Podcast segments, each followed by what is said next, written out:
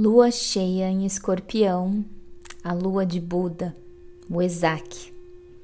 Crescer é incômodo, pois para crescer a gente precisa sair do lugar, do conforto, da estagnação e fazer diferente. Você está pronto? O que está querendo renascer em você? O eixo touro, que fala de estabilidade, e escorpião, que fala de profundidade, Juntos vão falar de renascimento, morte, transformação, mudanças, fins e recomeços de ciclo. E essa alunação, que começou com o eclipse de Ares, agora transborda em Escorpião, que pede profundidade. É mesclar a praticidade e persistência de Touro e confiar no invisível, na transformação, na limpeza, e na finalização de Escorpião. Muito do passado se ilumina, mesmo que inconsciente.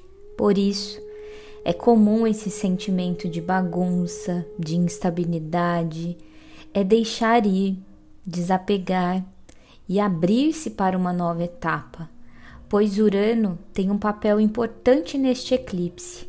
Ele traz imprevistos, mas também traz mudanças repentinas e surpresas.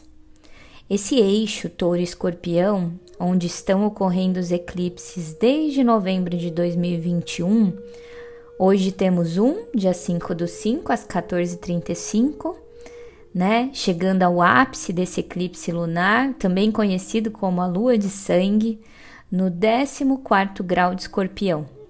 O último eclipse desse eixo touro-escorpião será no dia 28 de outubro desse ano. Então, Sol, Lua, Terra e nodos lunares se alinham agora nesse eixo touro-escorpião, né? Num dia portal, uma grande oportunidade de manifestação, mas antes de liberação.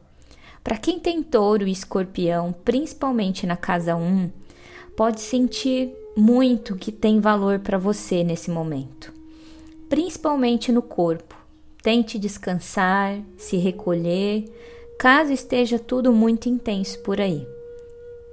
E agora para todos, atente-se aos regentes desse eclipse.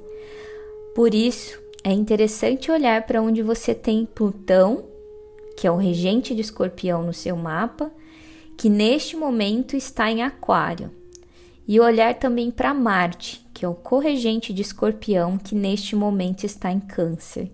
Como é que essas casas se conectam no seu mapa? Hoje também comemoramos no mundo inteiro o dia de Wesak. É a celebração budista de nascimento, iluminação e da passagem de Buda. Um símbolo de autoconhecimento, sabedoria, um momento para muita liberação, transformação e expansão. Então, essa é uma oportunidade para você observar o que dentro de você precisa ser liberado para ganhar espaço como uma nova forma de iluminação. Você está pronto? E se você quer entender mais sobre os quatro eclipses de 2023, aqui no link na descrição desse episódio você encontra os meus canais e eu fiz um material de análise para esses quatro eclipses no ano, de acordo com o seu mapa astral de nascimento. E se você gostaria de adquirir e compreender mais sobre esses movimentos durante o ano, é só me chamar. Gratidão.